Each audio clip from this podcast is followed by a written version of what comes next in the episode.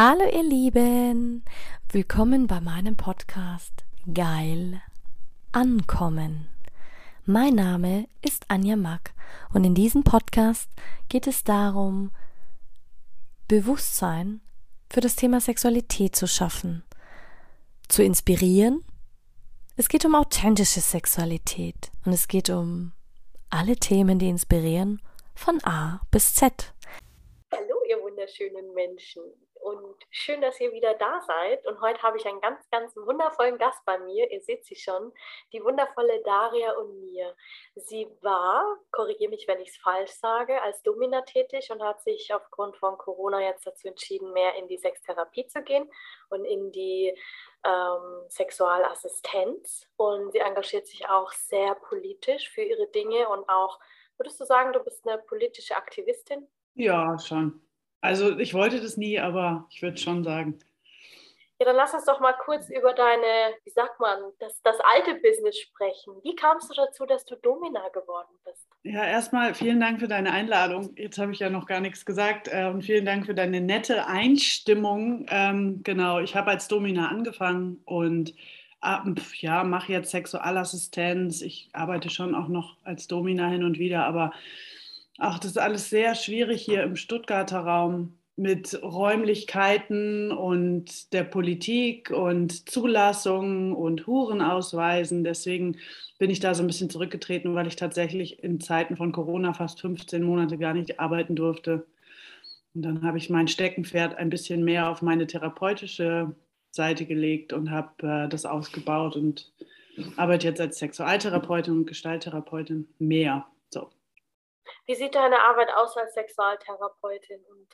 also ich habe einen körperlich orientierten ähm, sexualtherapeutischen Ansatz und die Leute kommen zu mir mit Themen rund um Sexualität, angefangen von Erektionsproblemen über ich finde keine Partnerin, ich hatte noch nie Sex, bis hin zu wie können wir miteinander, also wenn ich, wenn ich Paare habe, wie können wir miteinander wieder einschwingen und im ähm, Normalfall führen wir Gespräche und dann gibt es Hausaufgaben oder ich übe Übungen, verschiedenste Techniken, damit die Leute mehr in ihren Körper kommen. Also das, was zu mir kommt, ist meistens sehr individuell und äh, deswegen kann man nicht pauschal sagen, so und so ist das. Ich gibt so auch so ein paar Ecken, wo ich das vermische. Also wenn jemand als absolut Beginner zu mir kommt und ich merke, der hat eigentlich so ein bisschen Angst vor Menschen, dann arbeite ich erst da ein bisschen mit und dann führe ich ihn so langsam in die Sexualität ein.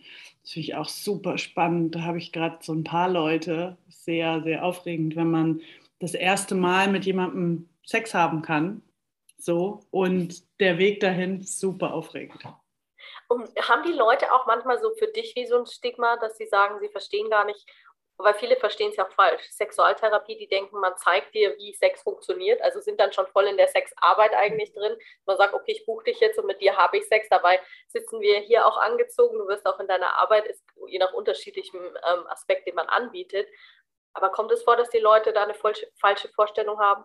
Naja, also ähm, die, die über meine Künstler, also über Daria und Je kommen, diese Künstleridentität, die versuchen es natürlich auch an einem Punkt, mich da ah, oh, 90 Euro kostet nur eine Sexualtherapie, oh, und was können wir dann machen? Oder die kommen tatsächlich, also ich lasse mir das Geld im Vorfeld überweisen, weil die Praxis eben unter meinem, also Privatnamen läuft und ähm, die kommen dann und wollen, haben aber eigentlich im Hinterkopf, sie, sie können jetzt was abgreifen, was Sexuelles abgreifen, so. Oder doch nochmal vor mir knien oder vor mir masturbieren. Also das ist, ähm, die meisten Leute wissen das ehrlich gesagt. Also ich glaube, das ist dann eher die Fraktion, die mich hochnehmen will. So. Aber hast du das manchmal auch selber, dass du ähm, in deiner Rolle als Domina und dann privat jemand ganz anderes bist? Weil viele stellen sich ja die Frage, man ist so ähm, immer, da kriege ich auch die Frage, wenn ich im Escort bin, so bist du immer so und gehst du immer schick irgendwo hin und top aufgestylt und keine Ahnung es ist immer, finde ich, Frage immer total spannend, weil die Leute immer so ein Klischee haben wie im Film und dabei ist man im Reellen auch total normal. Weißt du, man läuft im Schlabberlook rum, man läuft nackt rum, man geht dann mal einkaufen und äh, lebt unterschiedliche Facetten. Wir hatten, ich glaube, vor zwei Jahren ähm, als Aktivisten von unserem Berufsverband hatten wir äh, den Hashtag Sexworker Next Door. Mit dem haben wir auf Twitter ähm, so ein bisschen rumgemacht. Und da haben wir immer dann private Sachen gezeigt, wie wir privat sind, dass wir backen, dass wir Schlabberlook anhaben, dass wir eben irgendwie ungeschminkt sind und beim Zähneputzen kleckern, solche Sachen. Ähm, ich äh, habe lange keine Beziehung gehabt und jetzt habe ich gerade zwei Lover. Sehr spannend, also die wissen auch voneinander. Und jetzt fällt mir nochmal auf, wie groß der Unterschied ist. Also ich, wenn, ich, wenn ich nur Sexualität im Job lebe, ist das ja irgendwie das eine. Und es gab Phasen, da habe ich privat ähnliche Sachen gemacht wie im Job. Also da habe ich viel SM gemacht. Ähm, und habe, wobei ich da meistens privat eher passiv war, also eher die Sklavin und im Job eher dominant.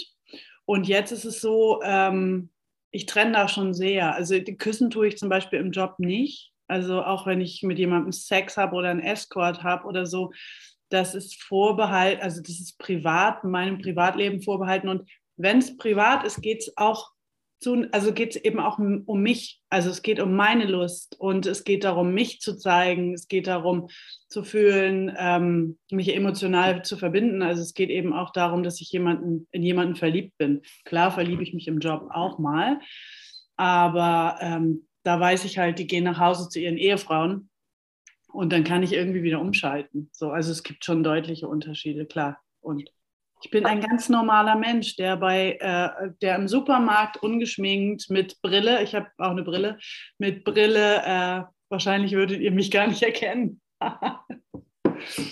Es ist so herrlich. Und woher glaubst du, kommt dieses Stigma, was diese Industrie hat? Glaubst du, es hat was mit Religion zu tun, mit der Kirche? Oder glaubst du, es ist viel älter aus, aus Zeiten von Königen und, und, und Herrschern oder wirklich ein Evolutionsding?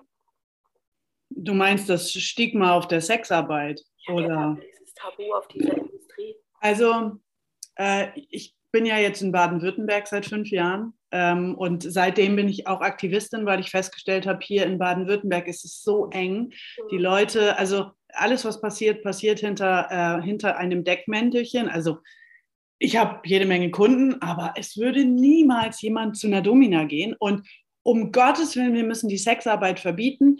Ähm, und keiner tut's, aber alle haben sie oder alle gehen sie zur Sexarbeit oder zur Tantra, also eben zu, zum, zum, ins Domina-Studio, ins Laufhaus, zur Tantra-Massage, aber keiner hat Sexualität. Und ähm, das hat lange gebraucht, bis ich es begriffen habe, weil ich ja in meinem Job eben über diese, über diese Stuhl, also SM-Geschichten eben auch sehr äh, vielfältige und offene Leute habe. Und dann habe ich irgendwie lange nicht begriffen, wie pietistisch und evangelikal das hier eigentlich ist. Also es sind Leute, die gehen heim und sind dann bis hier oben zugeknöpft. So. Und ich glaube, dass da schon, also das ist schon Glaube, der dahinter steht. Ähm, ich denke, das ist auch eine zu schnelle Entwicklung Sexualität. Also wenn du jetzt mal die, die letzten zehn Jahre anschaust, äh, diese Entwicklung von wir alle haben kein Internet oder die letzten 20 Jahre, wir alle haben kein Internet zu, du kannst mit einem Klick die wildesten und versautesten Pornos angucken. Ähm, und, die Gefühl, und A hat es mit der realen Sexualität der Menschen und mit Gefühlen von Druck und Angst und Scham überhaupt nichts zu tun. Und B ist diese Entwicklung so schnell, dass die Leute gar nicht mehr mitkommen. Und wenn ich jetzt ähm, so auf meine körpertherapeutische Ausbildung blicke, dann hat ähm, habe ich den Eindruck, dass viele Menschen, die gegen Sexarbeit sind, also eben für ein Sexkaufverbot hier kämpfen und eben, so wie in Stuttgart, in Stuttgart will keiner Prostitution. Wenn ich da auftauche, ähm, um für Rechte von SexarbeiterInnen zu kämpfen, dann kriege ich, also dann, dann verdrehen die Leute die Augen und nehmen mich gar nicht ernst, egal was ich mache, ob ich da jetzt wirklich wissenschaftliche Vorträge halte oder nicht, das ist völlig egal, ich werde nicht ernst genommen. Jetzt habe ich meinen Faden verloren. Ähm, naja, genau, also deswegen habe ich auf jeden Fall hier angefangen zu kämpfen, weil ich gemerkt habe, das ist so eng. Und ähm, ich glaube, dass viele Leute sich nicht vorstellen können, also ich meine, Sexualität ist ein Tabu, weil, weil wirklich nicht über das was geredet wird, was wirklich ist. Und ähm, somit ist Prostitution halt quasi eine Hochpotenz von Tabu, weil da wird ja Sexualität äh, gelebt.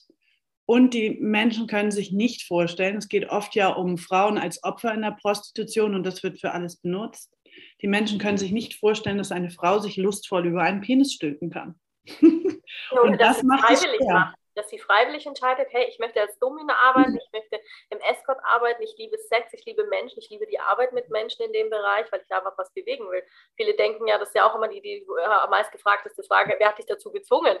Also, die wurde mir jedenfalls sehr oft gestellt, die Frage.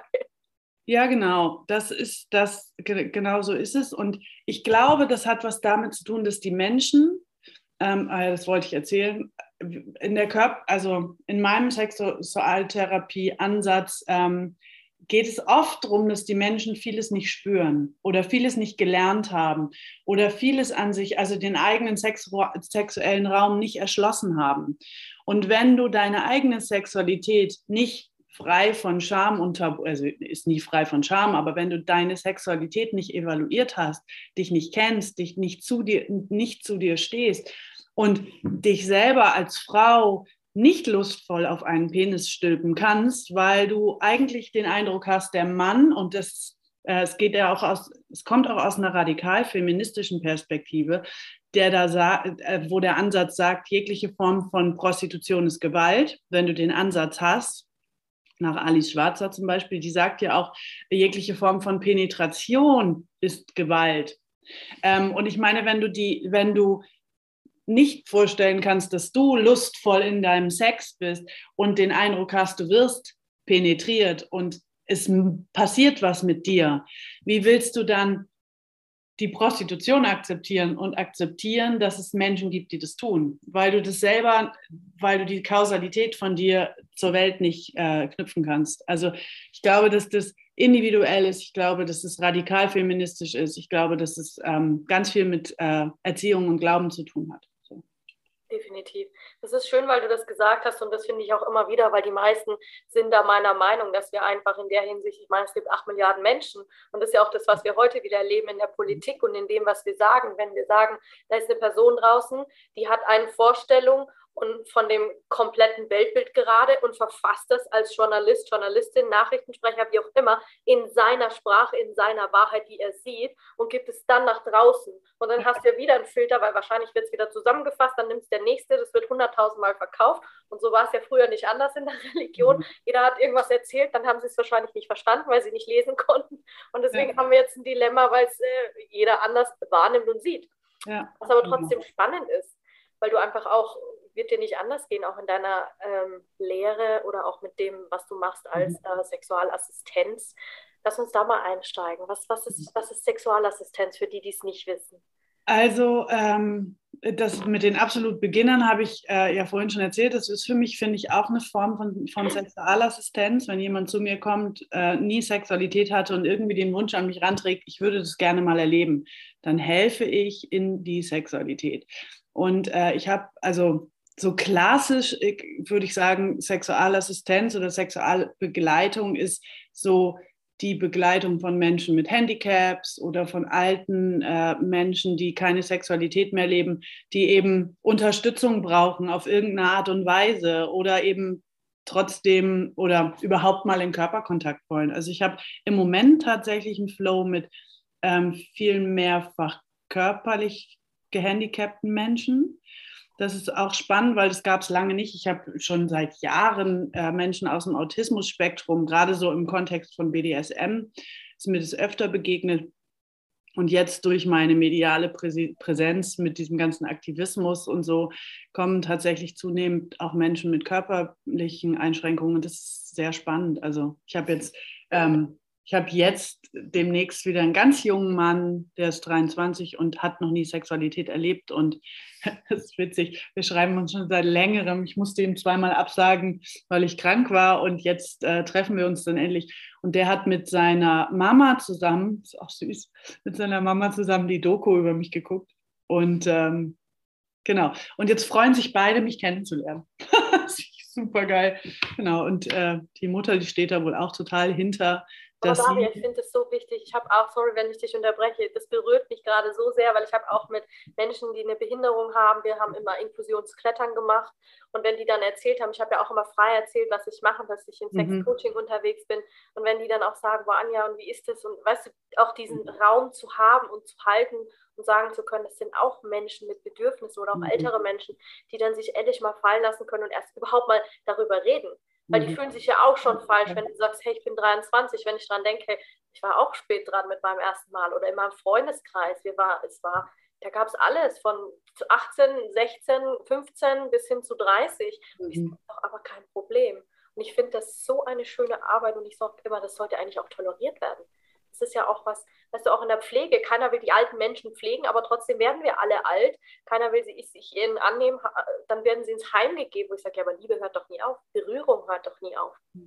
Ich finde ja dieser Stellenwert, also ich meine, hier ist Autostadt Stuttgart, der Stellenwert zwischen wie viel wert ist ein Mensch ähm, im Gegensatz zu wie viel wert ist ein Auto, finde ich krass.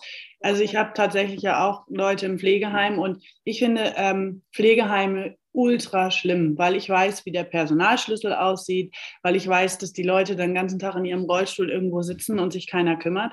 Also ich, ähm, ich das Pflegepersonal ist sehr bemüht, aber einfach ist der, der Personalschlüssel sch schlecht.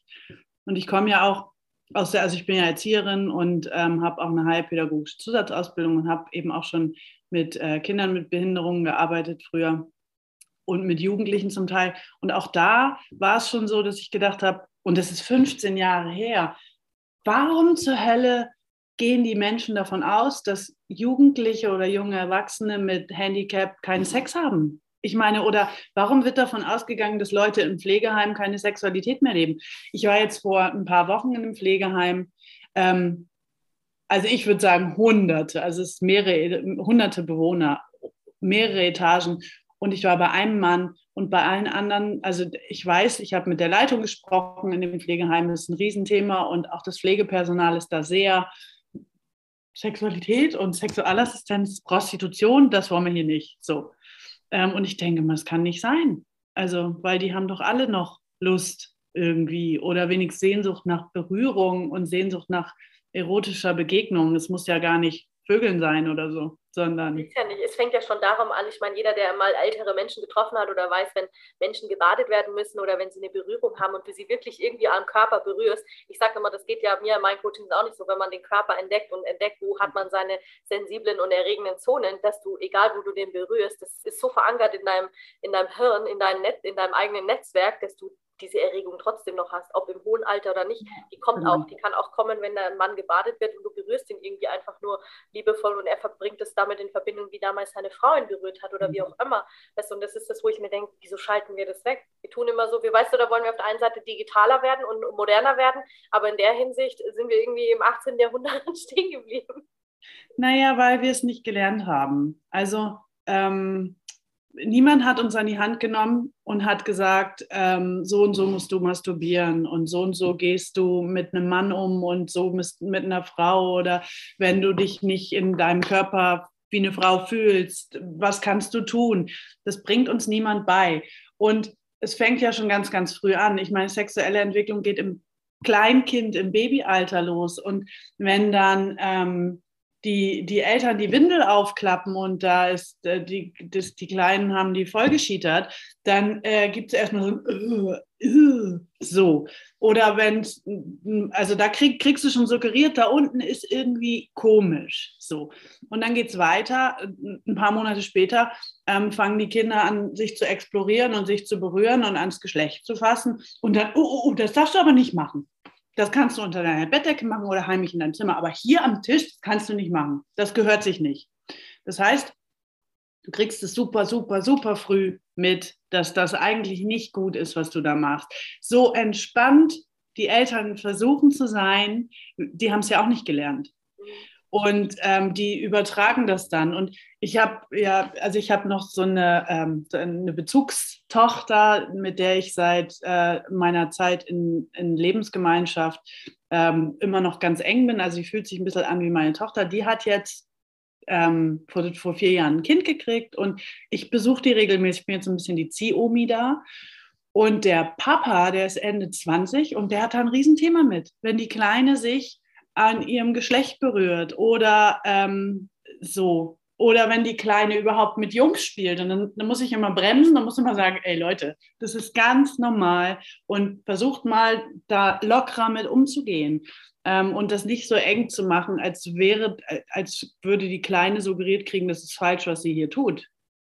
Weil wenn du nicht suggeriert kriegst, dass dein Körper toll ist oder dein Geschlecht toll ist, wie sollst du dann lustvoll sexuell in die Welt gehen? Und wie sollst du dann damit leben können, wenn du im Pflegeheim bist und äh, ein, Herr jetzt eine Erektion kriegt, wenn du selber überhaupt oh, Angst, Sexualität, komisch, kannst ja auch nicht. Also das ist, ich glaube, das ist einfach auch oft eine Überforderung. Aber dass die Leute sich dann gar nicht damit auseinandersetzen, finde ich dann schon schräg, weil ich meine, ich finde dieses Thema Sexualität, das ist so ein Tabu, alle haben es, niemand redet drüber und das fand ich schon mein ganzes Leben lang ultra faszinierend. Und ich muss, muss das erkunden und ich muss das entdecken und ich will was Neues darüber lernen und ich will alle Facetten beleuchten. Ich kann da gar nicht mit aufhören. Ich habe den Eindruck, bei dir ist es ja auch so. Ist auch so. Aber hast du auch das Gefühl, dass es für dich so eine Art war, ich habe das Gefühl gehabt, ab dem Zeitpunkt, wo ich mich mit meiner Sexualität befasst habe, wo ich dann angefangen habe, ich habe mir dann irgendwann mal sechs Wunschlisten gemacht, wo ich habe ich alle Fantasien mhm. aufgeschrieben und du glaubst gar nicht, wie schnell die alle wahr geworden sind. Mhm. Nach und nach und dann kam ich in die Fetischszene rein, dann kam ich in das BDSM rein, dachte, oh Gott, ich hatte am Anfang so Angst. Aber ich habe so viel über mich gelernt, also auch äh, Persönlichkeitsentwicklung mäßig, über meinen Körper, über Kommunikation, über Fühlen, über was ich überhaupt will. Und habe dann erstmal ein Spektrum davon bekommen, boah, wie geil ist das überhaupt, was wir da für ein Geschenk mitkriegen. Und wenn man einfach mal wirklich, und ich kannte das ja auch nicht, ich bin auf dem Land aufgewachsen, man ist tief katholisch erzogen, man redet nicht drüber, man macht es, klar schauen alle Pornos, jeder hat sein Heftchen irgendwo zu Hause, aber Aufklärung, ja gut, meine Mama war Krankenschwester, die ist da sehr offen damit umgegangen, mhm. aber danach gab es das irgendwie nicht mehr. Das war dann irgendwie, man redet nicht mehr drüber und dann, klar, habe ich mich selber ausgetobt. Und dann war ich im Freundeskreis bei mir immer die Ansprechpartnerin und, und, und so ist es dann auch geblieben, weißt du? Also für mich war es immer wie, wie der größte Entwicklungsschritt. Mhm. Ja, also bei mir auch. Also ich habe ewig und drei Tage, also bei mir ging das, glaube mein erstes Mal hatte ich mit 15. Und damals war ich super experimentierfreudig und wollte alles ausprobieren. Und dann habe ich gemerkt, die Typen waren völlig überfordert mit mir. Mhm. Und dann habe ich hier einen Korb gekriegt und habe da einen Korb gekriegt und dann habe ich es gelassen. Und dann habe ich es lange gelassen. Und ähm, ich bin ähm, eben sexuell null erzogen. Also ich habe dubiose Sachen erlebt und meine Mutter ist eher die Tendenz gewesen von, man kann alles mit mir machen und der Mann kann alles mit mir machen. Das heißt, sexuell habe ich dann eigentlich alles über mich ergehen lassen. Und das würde mich interessieren, wie deine Erfahrungen sind, weil ähm, mein Eindruck ist immer noch, egal wo ich hinschaue, eigentlich geht es an vielen Punkten nicht um die Lust der Frau, sondern ähm, um die Frau, also ich habe jetzt gerade in einem sexualtherapeutischen Buch gelesen, wo es um Lustlosigkeit geht, weil ich oft mit Frauen zu tun habe, die eigentlich keine Lust haben, mit ihren Männern zu schlafen oder mit Männern zu tun habe, die Frauen haben, die keine Lust haben. So. Und das ist natürlich ein, ähm, das ist was, was ich echt versuche zu ergründen. Warum ist das so? Ähm, der Satz sagt, für welchen Sex lohnt es sich überhaupt, Lust zu bekommen? Und, ähm, und mit, die, die Frauen, die haben da keine Antwort drauf. Aber das wird dann spannend, weil wenn sie diesen Satz anfangen, sich auf der Zunge zergehen zu lassen, dann wird es nämlich spannend. Was lohnt sich denn jetzt wirklich, Lust drauf zu haben? Und oft ist es so, dass die Frauen die Programme der Männer mit abspielen. Oh, das ist jetzt ja, also es gibt sowas, wo wir ja dann so ein Bild im Kopf haben, das meine ich mit Programm, so soll Sex sein. So haben wir das gelernt im Porno und erst wird geblasen, dann wird gevögelt, dann wird abgespritzt irgendwo hin. So Programme und dass Frauen das oft mitmachen. Aber das hat mit der Sexualität von der Frau nicht so viel zu tun. Hat auch nicht, aber da sind wir wieder genau bei dem Thema, was sie, wie du vorhin gesagt hast, was sie im Umfeld gelernt haben. Ich komme immer wieder zu den Ahnen zurück, egal wie es war, wenn ich dann wirklich springe und sage, okay, woher kommt es? Weil viele Sachen sind gar nicht von dir selber. Das wissen wir einfach. Das ist, wenn du dich mit, mit Neurowissenschaften und so befestigst, befasst und auch DNA und solche Sachen, weißt du, dass Dinge, oder ich weiß es gerade, wenn ich, ich habe auch viel Scheiß erlebt, ob Vergewaltigung, Stalking, wie auch immer, und äh, die, die Sachen sind ja eigentlich schon vorbei, weißt du? Mein Körper verändert sich, jeder weiß, alle sieben Jahre haben wir uns komplett verändert, je nachdem, was, welche ähm, Spektrum du anschaust. Bei manchen Parts geht es schneller, Haare oder Nägel oder so. Mhm. Aber im tiefen inneren Kern, die Zellinformation ist noch da. Und unser Hirn greift da immer wieder drauf zurück und denkt sich, ja, aber das ist doch noch da. Aber eigentlich ist es nicht mehr da, weißt du? Und mhm. das ist das, wo, wo ich dann ansetze und sage, okay, aber wie war es denn in deiner Vergangenheit? Also wie sind deine Großeltern aufgewachsen? Wie sind deren Eltern aufgewachsen? Und da geht es dann los. Weil was haben die beigebracht bekommen? Das ist ja bei meinen Eltern nicht anders gewesen naja, es gibt Mama, es gibt Papa und die haben keine Zeit für Erziehung und dann müssen alle mithelfen und dann gibt es halt, ja, man heiratet, dann gehört es dazu, man muss Kinder kriegen und die Frau muss halt dann funktionieren, ob sie jetzt Lust hat oder nicht. Da war Sex als, als Mittel dazu da, sich fortzupflanzen, nicht um Lust zu erleben. Dieses, so wie du gesagt hast, in der jetzigen Zeit, wo wir leben und wo wir das entdecken, was ist Lust? Oder auch wenn ich mir damals Beate Us angeschaut habe, wo sie gesagt ja, das dient ja auch der Freude, dieses ganze Sexspielzeug und Kondome oder auch ihre Geschichte oder auch, ähm, ja, wie du sagst, die ganzen Aktivisten von Alice Schwarzer bis hin zu ähm, Betty Dodson, wo sie den Vibrator und sie hat noch Masturbationskurse gegeben mit Anfang 90, bis sie gestorben ist. Wie gesagt, wir haben es nicht gelernt. Aber da würde ich mir wünschen, dass die Menschen mehr aufwachen und sagen und toleranter auch werden. Und deswegen finde ich auch deine Arbeit im Aktivismus so wertvoll, weil du sagst, okay, es, es, es kann nur funktionieren, wenn wir rausgehen und sagen, hey, wir nehmen uns an der Hand und sagen, das, was wir tun, ist wertvoll. Wir sind deswegen auch normale Menschen und nicht keine Aliens. Nur weil wir sagen, wir öffnen die Tür und Tor und sagen, ja, wie geil ist das denn? Nimm dich, berühre dich, schau dich an, experimentier mit dir. Es ist ja nichts Verbotenes. Keiner denkt drüber nach, ja, atmen müssen wir trotzdem. Und keiner ja. denkt danach, wie Atem funktioniert. Ja, aber wie kriegst du die Menschen dahin? Also das ist ja die, das ist ja die Frage. Also es gibt ja, und da äh, muss ja äh, Ahnen oder Erziehung, also Ahnen auch. Ich glaube, dass da ja auch über Generationen dieses Frauenbild mitschwingt, dass die Frau, dass, dass das so und so ist und dass die Frau eben, ich meine, wie lange, seit wann dürfen wir einen eigenständigen Arbeitsvertrag unterschreiben? Das ist noch gar nicht so lange. Seit, seit den 70ern, 80ern? Ja, genau, ja, also Ende der 70er, ich, da war ich ein Kind, glaube ich.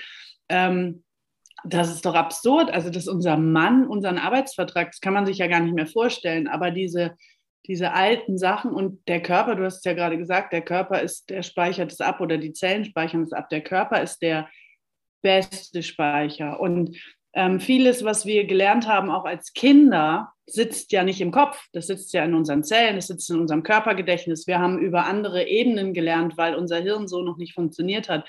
Deswegen kannst du auch in der, in der Psychotherapie, wenn du nur redest über die Dinge, kannst du teile, teilweise die Sachen nicht ähm, nicht äh, verändern, weil die, weil die Referenzerfahrung fehlt, weil dein Körper diese Erfahrung nicht gemacht hat. Das heißt, du musst anfangen, das zu fühlen und zu spüren, wie es dir geht und wo der Weg hingeht. Sonst kriegst du das gar nicht aufgeräumt. Also nur kognitiv geht es nicht, weil es sitzt einfach im System, in den Zellen, in, äh, ja, in den Zellen eben komplett so. Ist es auch. Und ich glaube, das ist eine Generationsarbeit, die wir da leisten, Pionierarbeit. Weißt du, das ist was, was nie aufhört. Weil ich glaube, äh, wie du sagst, mal was, was sind das jetzt? Es sind noch keine 50 Jahre, wo wir Frauen, ähm, wie sagt man, quasi an die, die Macht zurückbekommen haben. Und jetzt schau an, wie wir, wie wir durch die Decke gehen. Jetzt werden wir Leaderinnen. Wir haben eine Bundeskanzlerin. Wir haben äh, Ministerpräsidentinnen auf diesem Planeten. Wir haben Frauen, die Länder regieren, die Kulturen regieren, die äh, ist ja auch noch dann wieder ein, ein, Highlight, wenn du sagst, du siehst eine farbige Frau irgendwo in so einem Amt sitzen und denkst dir, wie lange haben wir dazu gebraucht? Jetzt, jetzt, jetzt wird es aber Zeit. Also, und wenn du dir überlegst, seit wie vielen tausenden Jahren es normal war, dass Männer an der Macht waren und geherrscht haben und es gab immer Konkubinen und es gab immer die, die ähm, die Lust oder auch die äh, Inzucht oder Inzest oder was auch immer, wie nennst wie du willst, weil die Nachkommen, da wollten sie dann doch keine fremde Blutlinie haben. Es ist besser, wenn es in der eigenen bleibt. Und heute sehen wir alles als Schwachsinn an, wo ich mir denke, ja, aber es existiert doch heute noch. Genau, das, ist, das hängt eben heute noch so nach und es hängt zum Teil ja auch in den Systemen. Und ähm, ich habe ja vorhin gesagt, ich habe lange ähm, gebraucht, bis ich begriffen habe, wie pietistisch und evangelikal das hier ist und wie eng das hier in Baden-Württemberg und Stuttgart ist. Ich habe es ja überhaupt nicht für Möglichkeiten. So richtig gerafft habe ich das, glaube ich, erst letzten Sommer. Da war ich in Hamburg und saß in der Schanze in einem Café und habe gesehen, also habe mir die Häuser angeguckt und ich war, da, ich war lange nicht in der Schanze und dann habe ich gedacht, ja, okay, ähm, da, von dem, wie sich das hier anfühlt, sind wir eigentlich in Stuttgart oder in Baden-Württemberg so weit weg. Und da ist mir irgendwie der Groschen gefallen. Da habe ich gedacht, all das, was ich immer gedacht habe mit den ganzen offenen Leuten, die zu mir kommen ins Studio oder in die Therapie, Ähm, das ist aber ja nicht die Realität. Die Realität ist das, was ich, die Erfahrungen, die ich mit den Behörden mache. Die wollen nicht mit mir reden, die behandeln mich schlecht. Äh, die haben richtig ein Stigma laufen mit Prostitution. Also wenn ich mir überlege, was ich für Geschichten erlebt habe hier in den Ämtern und Behörden, das ist so eng und das ist so weit. Kannst du mal eine erzählen? Ich finde, das ist auch immer sehr schön zu sehen, weil ich finde, das hat auch echt ein, nicht schon, auch schon diesen aktivistischen Hintergrund, den du sagst, weil ich also, sage, ich war mit mal, Diskriminierung drin. Wir haben, es gibt seit 2017 das Prostituiertenschutzgesetz und das macht es ähm, an vielen Ecken schwierig, weil die Umsetzung willkürlich passiert. Also in Städten wie äh, Hamburg und Berlin wird es sehr liberal umgesetzt, so pro Prostitution. Das heißt, die Leute kriegen ihre Konzessionierung und können arbeiten. Und hier ist es eben so, dass das sau schwierig war. Es war sofort klar, es wird schwierig wegen Baurecht und überhaupt. Und ähm, es war sofort klar, es wird sich hier nicht, nicht bewegen. Und dann haben wir damals äh, mit den Kolleginnen, mit denen ich noch zusammengearbeitet habe, da bin ich ja jetzt nicht mehr, wir haben dann äh, versucht, alles richtig zu machen. Und die sagen, ja, das machen wir und wenn was ist, melden wir uns. Und drei Tage später hat unser Vermieter Post gekriegt. Ähm, wissen Sie eigentlich, dass sich in Ihrer Einrichtung eine Prostitutionsstätte befindet? Sie äh, sind der Betreiber und bla. Der, die wollten A, haben die gehofft, dass der uns rausschmeißt und B, haben die ähm, gewollt, dass die wollten verantworten, Verantwortlichen ihn zum Betreiber machen, weil er von unserer Miete profitiert. Das ist die absurdeste Geschichte überhaupt, weil unsere Miete so gering war, dass das gar nicht hätte irgendwo durchgehen können. Also es ist auch nicht durchgegangen. Aber die sagen uns, ja, ja, wir melden uns und dann versuchen die uns sowas von in den Rücken zu fallen hinterrücks. Das kannst du, das, also ich war fassungslos. Das war so eine der ersten Erfahrungen, die ich vor vielen Jahren gemacht habe. Ähm, und da habe ich gedacht, ich stehe im Wald. Also wie kannst du mit Menschen so umgehen? Und das ist nur eine. Also ich habe auch in Gleichstellung, ähm, ich habe in Stadtrat wirklich schlimme Erfahrungen gemacht und ich bin immer noch am Ball, aber ich habe den Eindruck, ähm, wir, wir leben hier in, also auch in, sehr, in einer sehr korrupten Stadt, wo es eben, wo dieses also wir haben hier auch sehr viele Gegner von Sexarbeit, eben die das Sexkaufverbot befürworten und äh, in, initiieren wollen in Deutschland. Und die haben, glaube ich, sehr gute Arbeit geleistet, weil die Leute sitzen hier überall.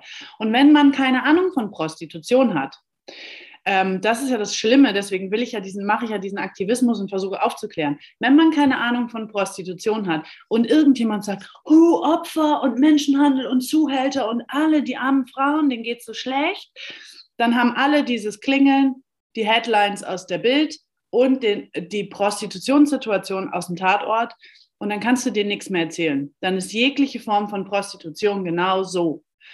Ist es aber nicht. Sexualassistenz fällt unter Prostitution, Tantra-Massage fällt unter Prostitution, ähm, Laufhäuser fallen unter Prostitution. Was ist mit Beschaffungsprostitution? Personen, die drogenabhängig sind, die müssen irgendwoher das Geld ja kriegen und das ist eben schnelles Geld. Und das ist vielleicht nicht erstrebenswert, aber äh, die Menschen entscheiden sich ja dafür. Die wollen ja die Drogen. Und ähm, wenn du das versuchst, so unter einem Deckmantel von, wir müssen das verbieten, das ist alles so schlimm, dann passiert es heimlich und dann hast du keinen Zugriff mehr, vor allem nicht auf die Menschen, die Unterstützung brauchen. Und also Prostitution ist so vielfältig. Ich habe so, ich habe hunderte von Menschen aus der Sexarbeit kennengelernt, aus verschiedensten Bereichen, aus dem Wohnwagen, von der Straße, aus dem äh, Puff, aus dem Domina-Studio. Und die machen das, weil sie sich dafür entscheiden. Und diese Vielfalt, die ist den Leuten nicht bewusst. Und deswegen gibt es eben diese, diesen Erfolg in Baden-Württemberg, weil die Leute hier aus dem Raum heraus, keiner hat Ahnung von Prostitution, den roten Teppich für, es ist alles schrecklich und alles Zwang und es ist alles gruselig. Und alle glauben das. Und Leute wie ich, ich werde überhaupt nicht ernst genommen. Ich werde wirklich hm. echt übelst behandelt. So. Was würdest du dir wünschen, angenommen, du, gerade für deine aktivistische Arbeit, wenn du sagst, okay, ja, ich, ich werde oder es, es etabliert sich langsam, die Leute werden aufmerksam, sie wachen auf.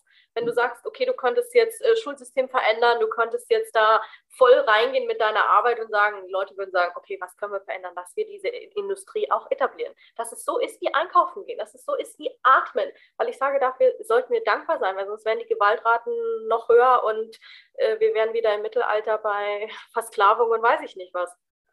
Naja, es, die Prostitution müsste A so behandelt werden, wie sie ist. Sie ist nämlich legale Arbeit in Deutschland. Und ich verstehe, dass es den Wunsch gibt, das zu regulieren und zu kontrollieren. Aber das kannst du nicht, weil du weißt ja, du weißt ja schon, es fängt ja schon da an, du weißt gar nicht, wo fängt es an. Eine Studentin, die sich regelmäßig ihr Taschengeld aus, aufbessert ähm, mit Sex, das ist ja auch Prostitution. Und also erstmal musst du das annehmen, dass die Menschen sich dafür entscheiden.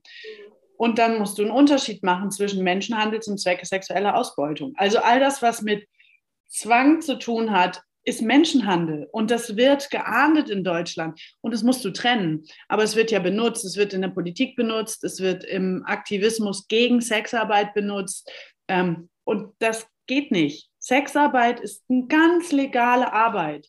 Ob das jetzt geil ist oder nicht, ich meine, ähm, wenn jemand im Billigdiscounter an der Kasse sitzt und einen Job macht, auf den er überhaupt keinen Bock hat, für 6,57 Euro ähm, die Stunde so ungefähr, oder ob ich in der Sexarbeit, ähm, ich sage es jetzt mal ein bisschen äh, überspitzt, Leute über mich drüber steigen lasse und es scheiße finde, aber es mache, weil ich einen Arsch voll Geld verdiene, ähm, das ist ja meine Entscheidung. Und äh, behandle mich doch bitte wie eine erwachsene Person. Ich habe einer Kollegin gerade vor zwei, drei Wochen äh, geholfen, eine Bewerbung zu schreiben für einen normalen Job.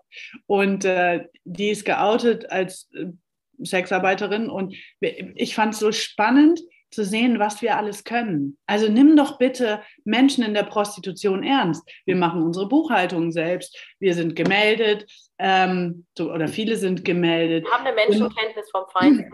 Wir haben eine enorme Menschenkenntnis und Empathie. Wir können einen Spannungsbogen in Sexualität aufbauen bis hin zum Orgasmus. Äh, wir können uns auf unterschiedlichste Personen einstellen. Wir machen unsere Werbung selbst. Wir können Homepages bauen. Wir können Zeitungsanzeigen schalten, wir können super über Geld verhandeln. Ähm, und wir, wir reden, also in der, die Kritik ist ja, dass nicht alle so sind wie ich und äh, wie du. Also, dass nicht alle so rhetorisch gewandt sind und so schlau sind und bla. Und da wird ja schon wieder, da wird ja schon wieder ein Stigma aufgemacht. Ähm, nimm die Menschen ernst, die in der Prostitution sind, nimm sie als ein vollständiges Gegenüber und akzeptiere erstmal die Entscheidung, die die Person getroffen hat.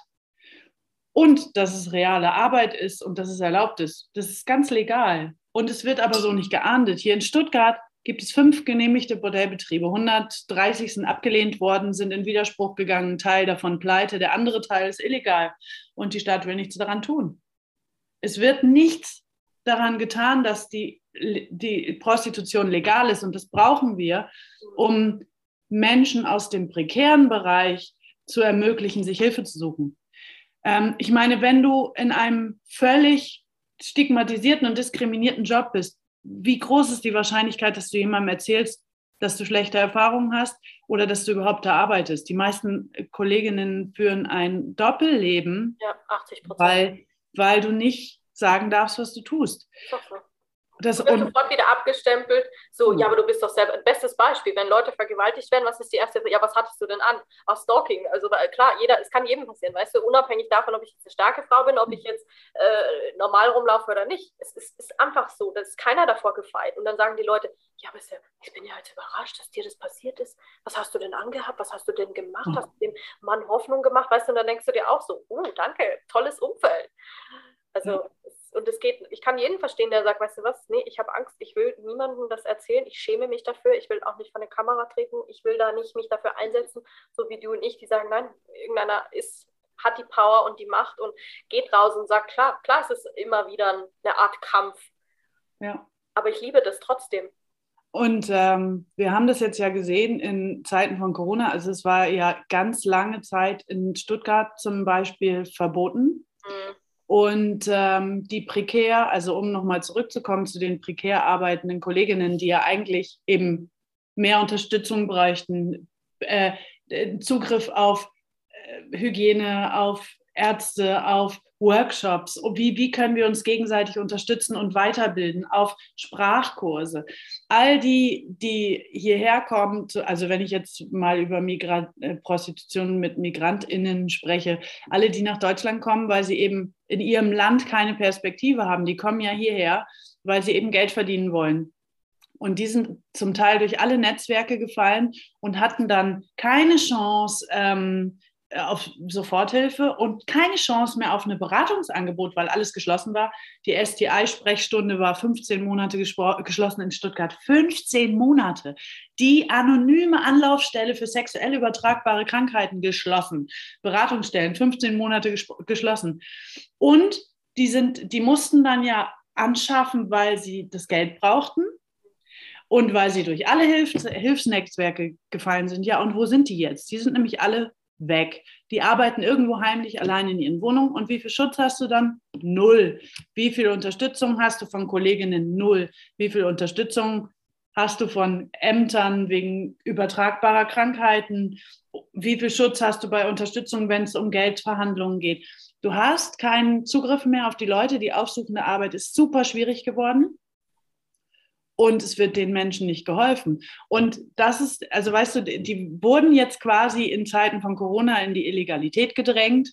Mhm. Und äh, ja, das ist, das ist dann quasi das Ergebnis. Und ähm, deswegen, weil du gefragt hast, was man machen muss, man, man, muss es legalisieren und man muss es als das behandeln, was es ist, als Arbeit, wie jede andere Arbeit auch. Es hat, gibt Rechte, es gibt Pflichten, man muss sich gegenseitig unterstützen und fortbilden. Man muss viel mehr, eigentlich brauchen die prekär Arbeitenden viel mehr aufsuchende Arbeit, Sprachprogramme, Vertrauen zu Leuten, weil wenn du ein Opfer von Menschenhandel bist, dann ist es die Familie, die dahinter steht oder ein Partner, der dahinter steht. Ähm, und wie willst du denn verstehen oder wie willst du überhaupt das deine eigenen Leute in die Pfanne hauen? Also das machst du ja nicht, das erzählst du ja nicht ähm, einem Wildfremden. Och, mein Mann, mein Mann zwingt mich zur Prostitution und der verprügelt mich, wenn ich nicht anschaffen gehe. Also das ist ja das, das, die, das klassische Opfernarrativ so.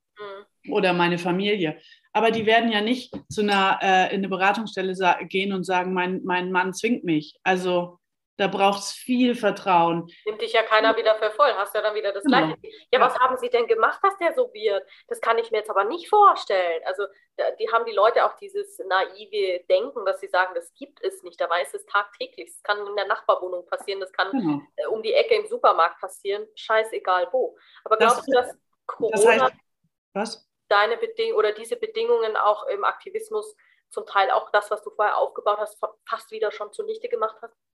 Gerade weil jetzt alles zu ist, gerade weil die wieder reingedrängt ja, werden in diese Illegalität und du denkst, dir, scheiße, es ist eigentlich frustrierend, eigentlich fange ich wieder von vorne an und denkst dir, scheiße, wo, wo, wo setze ich noch an oder ähm, ja, also es ist schwierig. Also äh, wir fangen hier, also ich fange hier oder ich meine, es ist ja sowieso schwierig, ähm, in Kontakt zu kommen. SexarbeiterInnen sind alles voll die Individualisten, das weißt du sicher auch. Ja, ja. Ähm, das heißt, es ist sowieso schwierig, in Kontakt zu kommen. Und ich meine, ich bin ja, ich bin ja, eigentlich mache ich ja politischen Aktivismus und keine aufsuchende Arbeit. Da fange ich jetzt aber mit an. Von, also ich bin äh, Sprecherin für unseren Berufsverband erotischer und sexueller Dienstleistungen, mal eben ein kleiner Werbeblock ähm, für Baden-Württemberg. Und ich fange jetzt an hier mit einer Kollegin, aufsuchende Arbeit zu machen und Goodiebags zu verteilen, um zu gucken, wie es den Kolleginnen geht. Weil die haben ja keine Chance hier in dieser Stadt. Also es, jetzt sind die Beratungsstellen mittlerweile wieder auf seit einem halben Jahr, aber ähm, das, es gibt so eine Chancenlosigkeit, wenn du so behandelt wirst gehst du auch nicht mehr hin, du verlierst das Vertrauen in diese Ämter, ja. weil du denkst, ja, wann machen die dann wieder zu? Sind die überhaupt noch da? Sind die für mich noch da? Kann ich mich darauf verlassen? Und das ist ja das, wo du, und dann, wo du es am, am, eigentlich am dringendsten bräuchtest, cuttet man dir das noch und dann verlierst du ja das Vertrauen, denkst dir, weißt du was, ich schaff's auch alleine irgendwie. Ja. Und äh, das, das nächste Stigma, wenn wir um ein Sexkaufverbot, ich weiß gar nicht, wollten wir eigentlich so viel über Sexkaufverbot reden? wenn wir, das ist so wichtig, weil weißt du, das sind, jetzt sei doch mal ehrlich, wer nimmt diese Themen so, wie wir sie gerade diskutieren, in den Mund? Die meisten ja. fragen dann nur so, ja, wie bist du dazu gekommen? Wie bist du mhm. privat? Ja, was macht die Domina? Was ist das? I'm sorry, da kann man Google fragen. Jeder weiß, was, weißt du, wie ich meine? Das ist, äh, ja, das ist auch spannend. Ja, klar, aber das ist ein anderer Bereich, weißt du? Ja, genau, aber das sorgt auch fürs Tabu, wenn keiner weiß, was passiert denn da eigentlich. Also ja. da, von daher rede ich da auch gerne drüber. Äh, vielleicht können wir da ja noch mal eintauchen, aber ähm, ja, genau, so ist es nämlich. Äh, es redet kaum jemand darüber, weil auch kaum jemand versteht, was das eigentlich bedeutet. Dann heißt es, oh, schwedisches Modell, wir brauchen das und es wird die Frauen unterstützen. Mhm. Ähm, also es, ja, Sexkaufverbot wird auch schwedisches Modell und nordisches Modell genannt. Und es wird ja verkauft als die Rettung von allen Frauen in der Prostitution, was total der absolute Bullshit ist. Äh, darf ich noch eben, ich will gleich noch von, der, ähm, von dem Stigma des Freiers ähm, sprechen, weil das ist ja noch schlimmer. Ähm, eigentlich ist das habe ich nie verstanden, wofür man die braucht. Gute Frage. also, äh, sorry, jetzt bin ich eine starke Frau und habe mich da wieder so selber zurechtgefunden, aber so, äh, klar, die, die da reinwachsen, kann ich mir schon vorstellen, aber ich, damit konnte ich nie was anfangen. Wofür sind die gut? Da müssen wir gleich nochmal zurückkommen. Ja, ich habe gerade auf die Uhr geguckt. Ich habe nicht mehr so viel Zeit, verdammt. Ähm, aber ich will, dann müssen wir uns nochmal treffen. also, Sexkaufverbot. Es wird äh, tatsächlich propagiert, dass es die Frauen unterstützt, weil die Frauen werden nicht bestraft. Es werden die Männer bestraft. So, so wird es verkauft. Und es wird für mehr Ausstiegsmöglichkeiten der Frauen gekämpft. Das könnten wir übrigens auch ohne ein Sexkaufverbot. So. Ähm, die Realität sieht aber aus, äh, so aus, dass ja, die Freier werden bestraft, aber es werden alle bestraft, die von dem Geld der Sexarbeiterin oder des Sexarbeiters profitieren. Der Vermieter, der Taxifahrer, ähm, der Babysitter, der Ehemann, alle die, ja. genau, alle die jetzt von meinem Geld, ähm, äh, von meinem verdienten Geld profitieren würden, machen sich strafbar. Das ist total krass, weil es, ich meine, es wäre so, als würde ein Bäcker backen dürfen und Brötchen verkaufen dürfen, aber niemand darf die kaufen. Du darfst ja schon, du da, also der Freier wird bestraft, der darf die nicht kaufen. Das heißt, er muss heimlich irgendwie in diesen Laden. Aber der Vermieter des Bäckerladens wird ja auch bestraft. Das heißt, äh, ich muss meinen Bäckerladen irgendwo heimlich machen und dann mache ich ja schon dubiose Geschäfte mit dem Vermieter, damit er mich überhaupt da anmieten lässt. Das heißt, es wird dann schon wieder zunehmend kriminell. Und ich muss es halt heimlich machen. Ich muss heimlich meine Brötchen verdienen, äh, verkaufen, verdienen auch. Aber ähm, und das hilft keinem in der Sexarbeit. Das Ziel ist, Prostitution abzuschaffen. Und ähm, ich sage euch, das wird nicht funktionieren. Das, das heißt, es braucht ein Rebranding. Ich sage immer, wir brauchen ein Rebranding für diese Industrie. Ja. Wie eine Firma, weißt du, und das komplett ja. neu aufsetzen und komplett neu rausbringen. Dann denke ich mir, ich habe ja immer schon so, so Ideen, mal schauen, wie sich sowas umsetzen lässt, aber ich bin da mega gespannt, weil da kommt definitiv was. ja, genau. Das wäre schön. Das wäre total super. Naja, und jetzt nochmal zurück zu dem Freierstigma. Ähm, das ist ja so, ähm, ich würde mal sagen, 80 Prozent der Männer, mit denen ich zu tun habe, ähm, haben eine Frau zu Hause, die nicht wissen, was sie tun. Danke, wie im Escort. Genau. Und äh, die haben eine Sexualität oder ein Sexualleben zu Hause, was vielleicht okay ist, aber verbesserungswürdig ist. Ähm, das heißt, äh, die äh, Männer, die gehen natürlich nicht, die kämpfen nicht für die Sexarbeit, weil es könnte ja äh, raus, also irgendjemand könnte ja rausfinden, ähm, dass sie das tun. Das heißt, es steht am Ende des Tages niemand hinter uns in diesem Kampf. Und die Menschen, die sollen bestraft werden, ganz normal, also wenn ich jetzt an mein, meine, meine Kunden, Kundinnen denke äh, in, in der Sexualassistenz, die würden bestraft werden, weil ich ab und zu mal mit denen körperlich bin. Das ist absurd. Ein Naturinstinkt. Man weiß von mhm. Tieren, dass wir Nähe brauchen und Berührung, weil sonst sterben wir. Und das haben wir ja gerade. Wir sterben alle irgendwie innerlich und keiner findet es bedenklich. Ja. Ja, voll. Und äh, weißt du dann, die Männer, die, ähm, die dann eben ihre Frauen quasi betrügen, die sind, das sind ja ähm, oftmals Männer, die ihre Frauen lieben, die mit denen zusammenbleiben wollen. Also ich rede jetzt von Männern, die, weil das sind ja, ist schon der Großteil der Freier. Punkt. Ich meine, ich habe auch schon Sex gekauft, von daher ähm, gibt es natürlich auch Frauen, aber die Männer, ähm, die lieben ihre Frauen, die wollen sich gar nicht trennen, die wollen äh, mit denen zusammenbleiben und äh, wollen sich ab und zu mal eine schöne Zeit gönnen. Und all die sollen jetzt bestraft werden. Ähm, all die aus der Sexualassistenz, all die im Pflegeheim, all die äh, absolut Beginner, die noch nie Sex hatten, die dann, die nicht wissen, wie sie in Kontakt kommen und über eine Sexarbeiterin ihre Sexualität entdecken. Und ja, es gibt auch Menschenhandel und Zwangsprostitution, aber das ist ja, ich meine, es wäre so geil, wenn man, wenn man alle, ich meine, wenn du hoch, wie viele Prostituierte gibt es realistisch in Deutschland? Die Zahlen, die im Netz rumgehen, sind meistens sowieso totaler Bullshit. Äh, ich würde sagen, also unser Verband würde sagen zwischen 60.000 und 200.000. Ja, denke ich auch. So. Und die haben natürlich alle jede Menge KundInnen dann rechne mal hoch, wie viele in Deutschland Sexarbeit konsumieren. Alle. Da kannst du den Politiker verknacken, da kannst du da ist alles dabei, alles. Siehst du ja, wenn du in die Fetischpartys gehst oder keine Ahnung, wo da das Klientel sich hinbewegt. Ja. Und also ich meine, dass jeder von uns kennt jemanden, also ich meine, wenn ich jetzt privat bin und nicht Sexarbeiterin bin, aber jeder von uns kennt jemanden, der Sexarbeit in Anspruch nimmt. Und die sollen alle bestraft werden. Das sind ganz normale Menschen. Das ist genau wie, wie ich. Ich bin ein ganz normaler Mensch. Ich gehe mit Jogginghose einkaufen. Ich laufe ungeschminkt mit Brille rum und niemand wird mich erkennen. Und Pudelmütze. Ähm, und ich stehe neben dir an der Kasse im Aldi. Ne, ich gehe nicht in Aldi, ich gehe nur Bio einkaufen. Ähm, man trifft mich im Bio-Supermarkt. ähm, und alle KundInnen, also außer böse, muskulöse Zuhälter, die gewalttätig sind, ähm, sind ganz normale Menschen. So, und die wollen wir alle bestrafen. Voll krass, oder? Also das, die, das sind die schlimmsten. Ich habe mal mit einer Frau im Gesundheitsamt die, ähm, erzählt, äh, gesprochen über eben diese Kampagnen. Hier gab es ja auch Kampagnen von runden Tischen zur Verbesserung von Armutsprostitution finanziert bzw. beantragt, also zur Verbesserung, die da heißen Rotlicht aus.